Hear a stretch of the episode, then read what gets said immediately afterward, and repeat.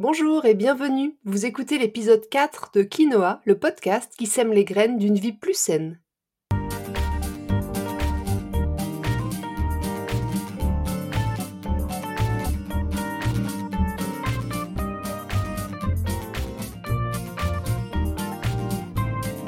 Je suis Julie Coignet, naturopathe et coach santé. Ma mission à travers ce podcast est de vous aider à retrouver ou à garder la santé en adoptant de nouvelles habitudes de vie plus saines et équilibrées. Chaque semaine, le jeudi, je vous propose de parler bien-être, forme et santé naturelle de façon simple et positive pour vous aider à reprendre votre santé en main. Si vous venez juste de me rejoindre, je vous souhaite la bienvenue et je vous conseille d'écouter l'épisode 0 dans lequel je me présente plus en détail et l'épisode 1 dans lequel je pose les bases de ce qu'est la naturopathie et de ce qu'elle peut vous apporter. Allez, c'est parti pour l'épisode du jour. Dans ce quatrième épisode de Quinoa, nous allons parler de l'équilibre acido-basique, si cher à notre santé. De quoi s'agit-il? Quels sont les facteurs de déséquilibre? Quelles sont les conséquences d'un corps trop acide et comment rectifier le tir? J'y réponds dans cet épisode. Bien sûr, comme je vous le préciserai dans chaque épisode, les conseils que je vous transmets ici sont généraux, ils s'adressent au plus grand nombre. Je ne tiens pas compte des cas particuliers qui sont le sujet des consultations personnalisées ou de ma méthode globale de remise en santé Good for Me. Lorsqu'on parle d'équilibre acido-basique, on doit parler de la notion d'homéostasie. Le corps humain est super bien fait, c'est assez dingue même. Il est, on va dire, programmé pour être et rester en bonne santé le plus possible et donc résister tant qu'il peut aux agressions. Tout ça, c'est grâce à la force vitale dont je vous parlais dans l'épisode 1. Cette force vitale, cette, euh, énergie de vie qu'on a tous en nous, plus ou moins forte, commande toutes les fonctions du corps dans un seul et unique but, maintenir l'équilibre dans lequel nous pouvons vivre en pleine santé. Et eh bien cet équilibre, c'est ce qu'on appelle l'homéostasie.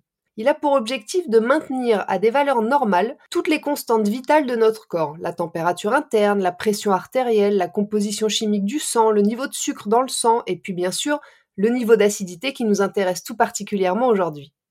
Donc l'homéostasie, c'est la capacité du corps à maintenir l'équilibre de son milieu intérieur, quelles que soient les contraintes extérieures, les changements, les perturbations, il régule et il s'adapte, enfin tant qu'il peut. C'est fou, non? Plus précisément, l'équilibre acido-basique dont on va parler aujourd'hui, c'est l'homéostasie du pH sanguin, qui régule son niveau d'acidité. Et figurez-vous que l'équilibre acido-basique, c'est la base de la vitalité, de l'immunité et de la longévité en pleine forme. Alors ça vaut le coup d'en parler. Pour la petite définition, le pH ou potentiel hydrogène, c'est une mesure qui informe de l'acidité ou de l'alcalinité d'un liquide.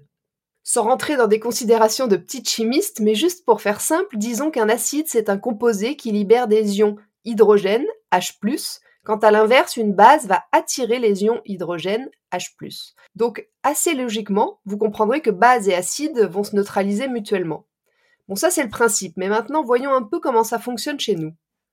L'équilibre acido-basique, c'est donc une fonction qui vise à réguler le pH de notre sang, du plasma même pour être plus exact, le plasma étant la partie liquide du sang. Quand tout va bien, le pH sanguin varie entre 7,38 et 7,42. Ah bah, quand je vous dis que le corps est dingue, je rigole pas. Nous sommes de la haute précision, mesdames.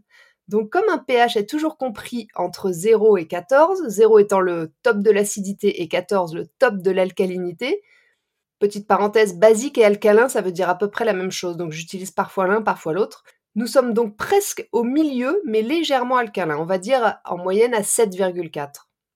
Lorsque le pH est inférieur à cette moyenne de 7,4, on dira que le corps est en acidose. Et quand il est supérieur à 7,4, on parlera d'alcalose. C'est beaucoup plus rare. Après, le pH, c'est pas le même partout dans le corps. Celui de la peau est plutôt acide, celui de l'estomac très très acide et celui du côlon, en fin de digestion, plutôt alcalin. Pour connaître votre pH, les bandelettes de tests urinaires vendues en pharmacie sur lesquelles vous faites pipi sont un très bon indicateur pour avoir une tendance sur votre équilibre acido-basique.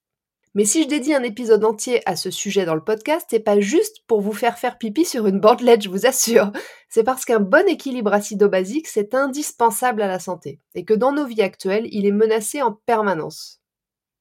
Alors qu'est-ce qu'il menace selon vous? Eh bien comme souvent, notre alimentation en premier lieu, puisque les aliments qu'on ingère vont se transformer en substances qui vont soit acidifier, soit alcaliniser. Mais pas que, ce serait trop simple, c'est aussi notre hygiène de vie générale qui va jouer sur l'équilibre.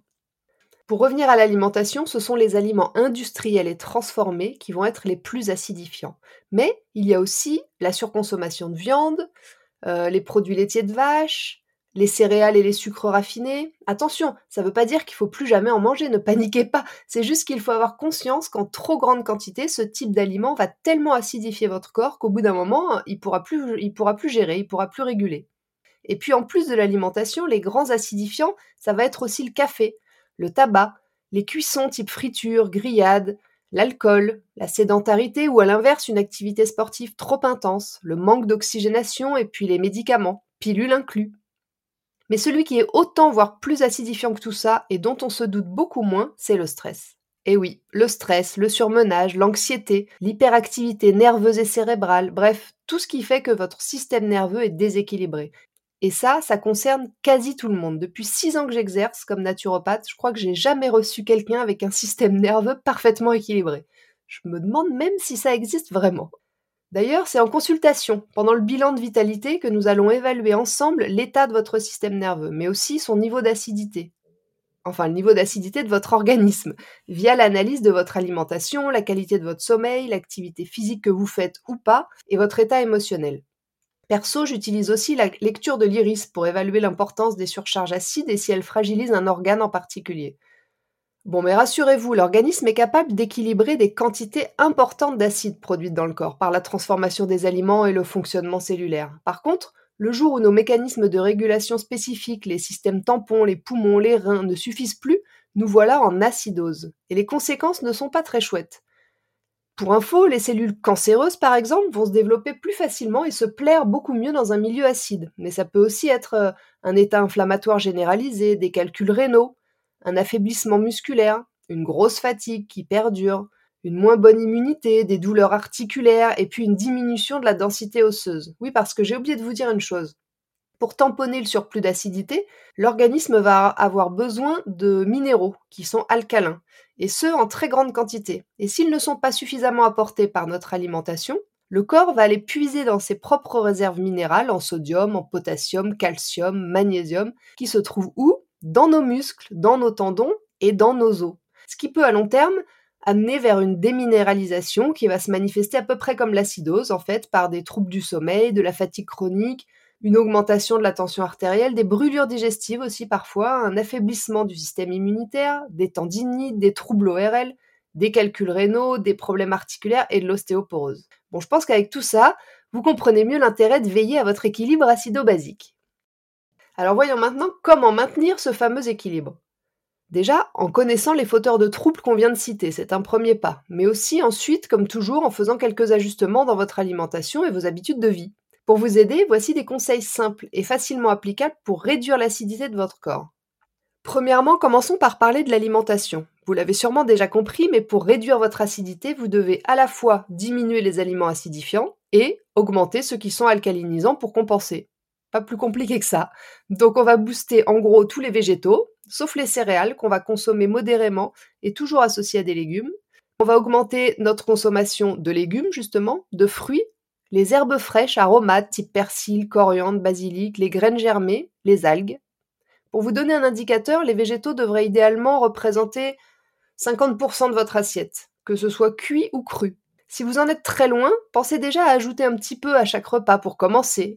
Et si c'est vraiment trop compliqué ou que vous digérez pas bien autant de verre, les jus de légumes à l'extracteur pourront vous aider. Il faut quasiment 1 à 1,5 kg de légumes pour faire un jus de 500 ml, donc l'affaire est plutôt rentable. Et bien sûr, je me répète, mais en parallèle, on diminuera petit à petit, en fréquence et en quantité, notre consommation d'aliments acidifiants, qui sont donc les produits industriels transformés, les protéines animales, les produits laitiers de vache principalement, les farines blanches, le sucre blanc, le café, le tabac, l'alcool. Pour la plupart, il existe des alternatives plus saines, dont nous reparlerons plus en détail dans un prochain épisode. Vous ferez aussi attention au mode de cuisson, qui peut augmenter l'acidité d'un aliment. Comme je le recommande tout le temps, privilégiez au maximum la cuisson la moins toxique, à savoir la vapeur douce avec, par exemple, le vitaliseur de Marion que j'aime tant. Vous penserez aussi à bien boire pour aider le drainage des acides et pourquoi pas de temps en temps à faire une cure détox pour neutraliser l'acidité en trop grande quantité dans votre corps et puis pour vous reminéraliser. Cette alimentation qu'on appelle alcaline ou hypotoxique vous apportera beaucoup plus d'énergie, une meilleure concentration mais aussi une meilleure mémoire, un sommeil plus réparateur, le retour d'un transit régulier, une belle qualité de cheveux, des ongles forts, et puis le maintien de vos tissus osseux et musculaires sur le long terme. Donc gardez en tête qu'une alimentation équilibrée fait la part belle aux aliments alcalinisants, sans supprimer totalement ceux qui sont acidifiants bien sûr. La proportion appropriée est de, je dirais, 70-80% d'aliments alcalins pour 20 à 30% d'aliments acides dans vos assiettes. Et enfin, je ne peux pas vous parler d'équilibre alimentaire acido-basique sans vous parler de l'indice PRAL, P-R-A-L. C'est l'indicateur type du sujet. C'est celui qui mesure le taux acide ou basique des aliments. C'est un peu l'équivalent de l'index glycémique pour le taux de sucre dans le sang. L'indice PRAL classifie les aliments en fonction de leur capacité acidifiante ou alcalinisante sur l'organisme. Regardez la liste sur Internet, il y en a plein et ça peut peut-être vous guider pour commencer. Passons maintenant au mode de vie privilégié d'un bon équilibre acido-basique. Le stress et la sédentarité étant des éléments acidifiants plus plus plus, à l'inverse, tout ce qui va apaiser votre système nerveux et vous permettre d'éliminer votre acidité sera donc à favoriser. Alors on va commencer par soigner son sommeil. Le manque de sommeil est très acidifiant. Le lendemain d'une nuit trop courte ou d'une insomnie, je vous invite d'ailleurs à privilégier une alimentation plutôt végétale et à vous hydrater en grande quantité. Ensuite, vous allez pratiquer une activité physique régulière, pas trop intense, sinon ça accentue l'acidité, mais modérée et surtout régulière. Allez marcher activement, par exemple deux fois par semaine, c'est déjà un très bon début. Autre point important, la respiration, pour deux raisons.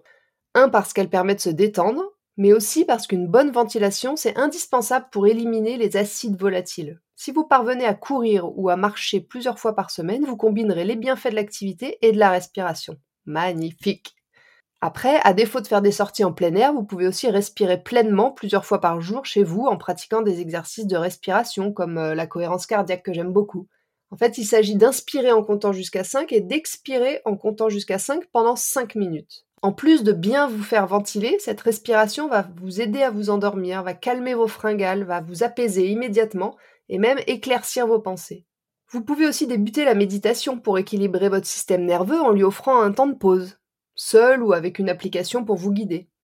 Et puis si vous avez la chance d'avoir une baignoire, prenez des bains chauds avec du sel d'Epsom et quelques gouttes d'huile essentielle relaxante, de la lavande, de la fleur d'oranger. Ça marche aussi en bain de pied si jamais. La forte teneur en magnésium du sel d'Epsom va vous aider à vous détendre profondément. Et encore plus si vous prenez votre bain le soir pour favoriser le sommeil.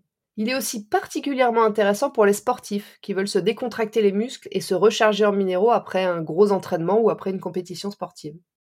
Pensez aussi au brossage à sec. On n'en parle pas souvent, mais comme la peau est une des portes de sortie de nos toxines, elle vient en soutien des reins pour les surcharges acides justement, le brossage à sec va favoriser l'élimination. Et en plus, il active la circulation sanguine et lymphatique. On le fait sur une peau sèche avant la toilette en partant des pieds et en remontant, en brossant toujours en direction du cœur. Le matin, le brossage à sec vous dynamisera, alors que le soir, il vous aidera plutôt à vous calmer et à vous endormir. En soutien à toutes ces nouvelles habitudes, voici quelques plantes et compléments alimentaires naturels qui pourront aussi vous aider dans le maintien de votre équilibre acido-basique. L'ortie, c'est ma best. C'est une des plantes les plus reminéralisantes qui soit. On peut la consommer soit en tisane, soit en mettre dans un, dans un jus ou dans un smoothie, en faire un bouillon ou dans une soupe, et puis bien sûr en extrait de plantes fraîches sous forme liquide. J'aime aussi beaucoup la prêle, c'est ma deuxième best. D'ailleurs, on l'associe souvent à l'ortie pour restaurer l'équilibre acido-basique. Elle est aussi hyper, hyper reminéralisante et très riche en silice, qui va stimuler la production de collagène, le matériau de construction de nos tissus.